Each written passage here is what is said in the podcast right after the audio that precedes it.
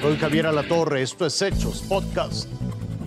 Una situación seria, muy, muy seria la que se vive con este accidente en la línea 12 del metro. Hay pasajeros lesionados. Tenemos ya comunicación contigo, Ricardo.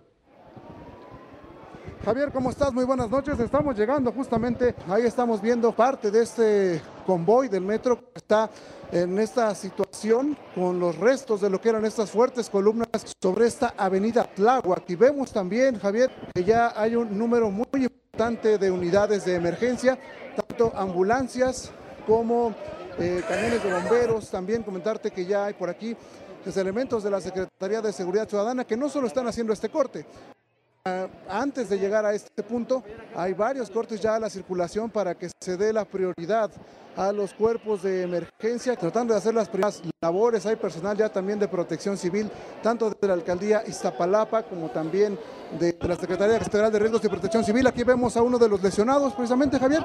Aquí lo están llevando.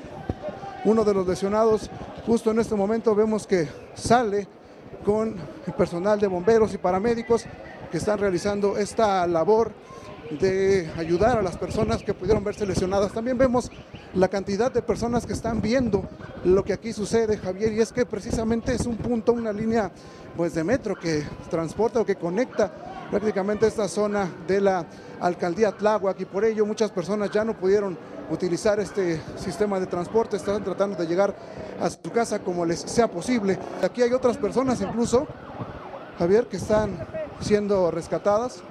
Vemos a uno de ellos. En la parte de atrás viene otra persona que incluso trae un brazo eh, lesionado. Aquí va siendo trasladado por los paramédicos del Escuadrón de Rescate y Urgencias Médicas. Otros que siguen saliendo en camillas.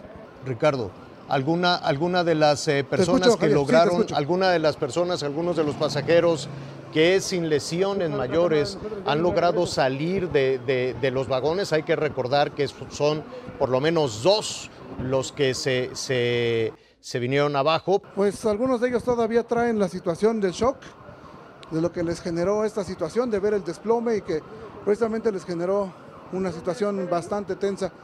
Señor, eh, ¿qué fue lo que escuchó? ¿Qué fue lo que pasó? No sé. no sé. Solamente se apagó la luz, tronó el metro y sentí que me cayeron mucha gente encima. Eh, no aguanto la, la cadera. ¿Su nombre, señor?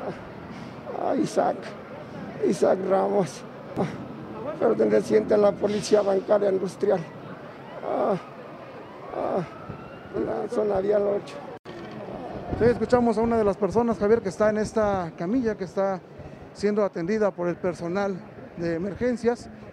Comentaba que solamente le cayó muchas personas encima, que se apagó la luz y fue lo que él recuerda. Es una situación bastante difícil la que han vivido en estos últimos minutos eh, las personas que sufrieron esta caída, que estuvieron a bordo de esta unidad del metro, de este convoy. Se cayó el vagón donde venía yo sentado y me agarré muy fuerte y y ya los demás se venían así como en resbaladilla. Pero ¿Cómo se siente, señor? Adolorido, nada más son puros golpes, puros golpes. ¿Vio personas arriba? Y heridas y muy lesionadas. Un golpe, un tronido muy fuerte y se vino eh, abajo el vagón. Con los, tubos me agarré fuerte y la gente venía como en resbaladilla. Y... ¿Venía muy lleno? No, venía más o menos. Veníamos como unas en ese vagón veníamos como unas 30 personas. ¿El resto de las personas que venían de los otros vagones pudo ver cómo bajaron? Algunos por como pudieron y otros pues, nos ayudaron. Gracias, señor. Este testimonio, Javier, de personas que van saliendo, que son rescatadas. Sí, evidentemente lo más importante es eh, rescatar con vida, atender a las personas eh, lesionadas. Hay una gran incógnita, hay muchísima angustia, desde luego, tanto de las personas que viven ahí como de las personas que de alguna u otra manera a esta hora se desplazaban por ese sitio y quieren saber, ¿no? Quieren saber cuál es la suerte o de los familiares que iban en el metro o de las personas que iban en vehículos o a pie en la parte baja de esta estructura elevada. Hemos dedicado la emisión de esta noche a esta situación extraordinaria, lamentable desde luego, en la Ciudad de México. Esto fue Hechos Podcast.